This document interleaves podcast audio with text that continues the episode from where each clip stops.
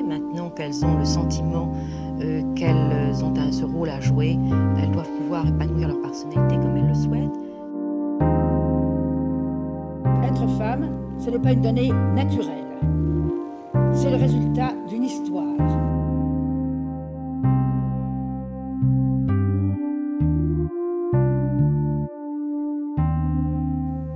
Flora Tristan est une féministe de la première heure.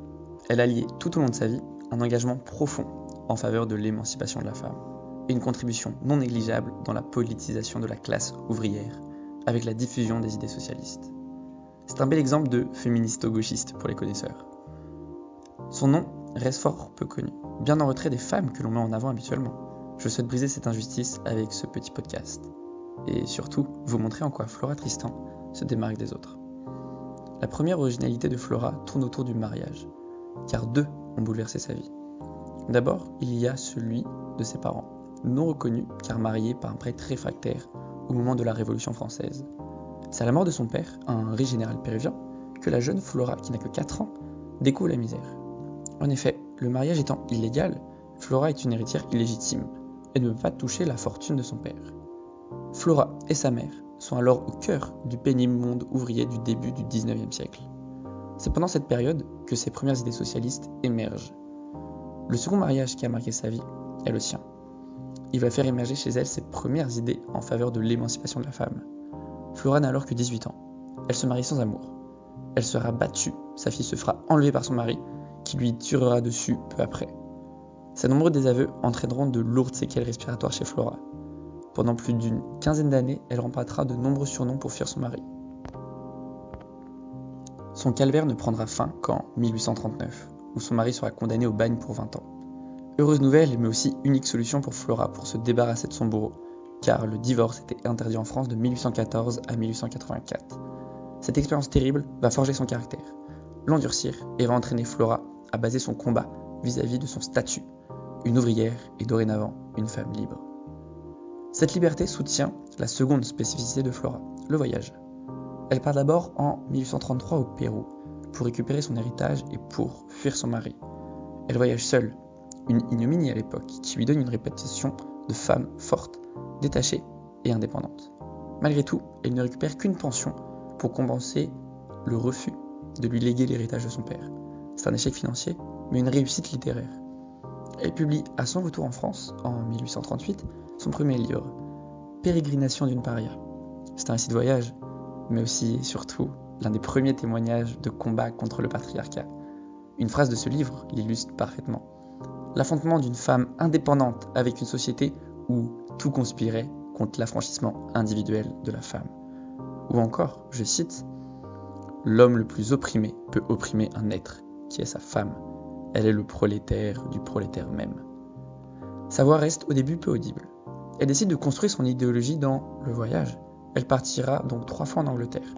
Là-bas, elle put observer l'horreur de la vie ouvrière anglaise, l'exploitation des masses, et en ressortir un livre contenant une description sociale très détaillée et tragique.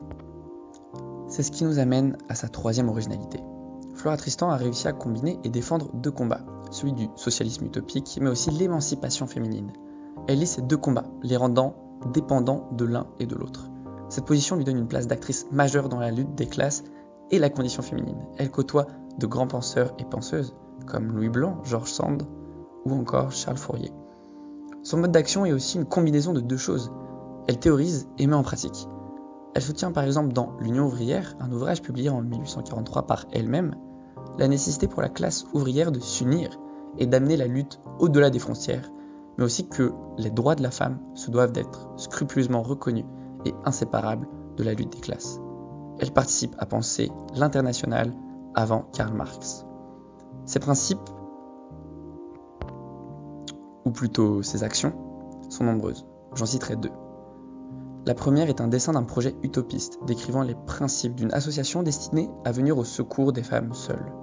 La seconde est son dernier voyage, le tour des grandes villes ouvrières françaises.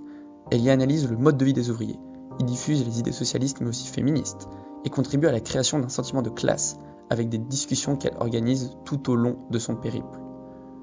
Flora Tristan fait partie des actrices majeures de l'évolution de notre société. Elle n'a pas fait d'actes clés révolutionnaires que l'on peut glorifier et que l'on s'arrange à mettre spécifiquement en avant. Son mérite se tient à l'installation des premières pierres du combat féministe, en lui donnant une dimension sociétale liée à l'une des plus grandes et prestigieuses idéologies du 19e et 20e siècle, le socialisme. Ces actions ne sont pas grandioses, mais leur utilité dépasse notre imagination. Elle a fait éclore par son panache et sa rage de vaincre la possibilité pour les femmes de se battre pour elles et améliorer leurs conditions. Ceci, Condon et Marie. Flora Tristan s'éteindra en 1844, pendant son tour de France, suite aux blessures dans son mari. Certains soulignent sa mort comme un féminicide.